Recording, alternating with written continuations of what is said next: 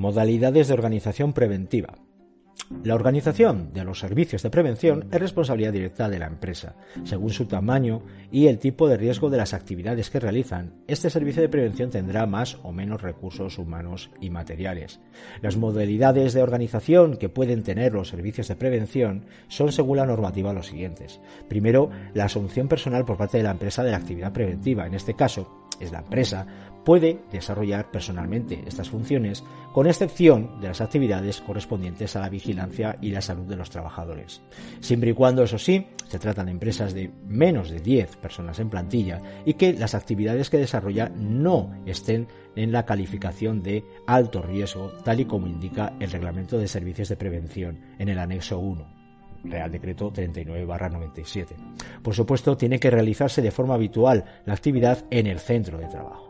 Una segunda modalidad sería la correspondiente a designar trabajadores y trabajadoras para la actividad preventiva. En este caso, la empresa sí que puede designar uno o varios trabajadores y trabajadoras para realizar la actividad preventiva, siempre que se trate de empresas que cuenten con más de 10 personas en plantilla y además la normativa no le obliga a constituir un servicio de prevención propio. Por supuesto, el número de trabajadores, trabajadoras que eh, se designen, así como los medios que la empresa ponga a disposición y el tiempo que se disponga para el desempeño de esta actividad preventiva, tiene que ser siempre la necesaria para desarrollar adecuadamente las funciones de seguridad y salud laboral. Una tercera opción serían los servicios de prevención propios y estos tienen que constituirse siempre que la empresa cuente con más de 500 personas en plantilla o que tenga entre 250 y 500 trabajadores o trabajadoras que desarrollan actividades consideradas de alto riesgo según el reglamento de referencia.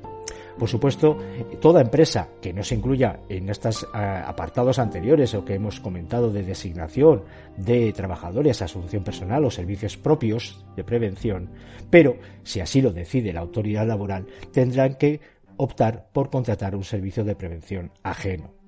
Por supuesto, esta cuarta es la modalidad de servicio de prevención ajeno y por la cual la empresa también puede contratarlos para realizar las tareas preventivas en la empresa. Estos servicios ajenos eh, deben estar legalmente reconocidos y autorizados por la Administración laboral y no pueden mantener con las empresas concertadas vinculaciones comerciales, financieras o de cualquier otro tipo, distintas a las propias como servicio de prevención. Las mutuas de accidente de trabajo y enfermedades profesionales no pueden actuar en esta forma jurídica, por tanto, como servicio de prevención. Y por último, ya después de estas cuatro modalidades, tenemos también la opción de lo que llamamos servicio de prevención mancomunado. En este caso, puede constituirse entre aquellas empresas que desarrollan actividades en un mismo centro de trabajo, edificio o centro comercial, siempre y cuando quede garantizada la operatividad y la eficacia del servicio. Pueden constituir también servicios de prevención mancomunados aquellas empresas que pertenecen a un mismo sector productivo o grupo empresarial, o incluso que desarrollen sus actividades en un polígono industrial o en un área geográfica limitada.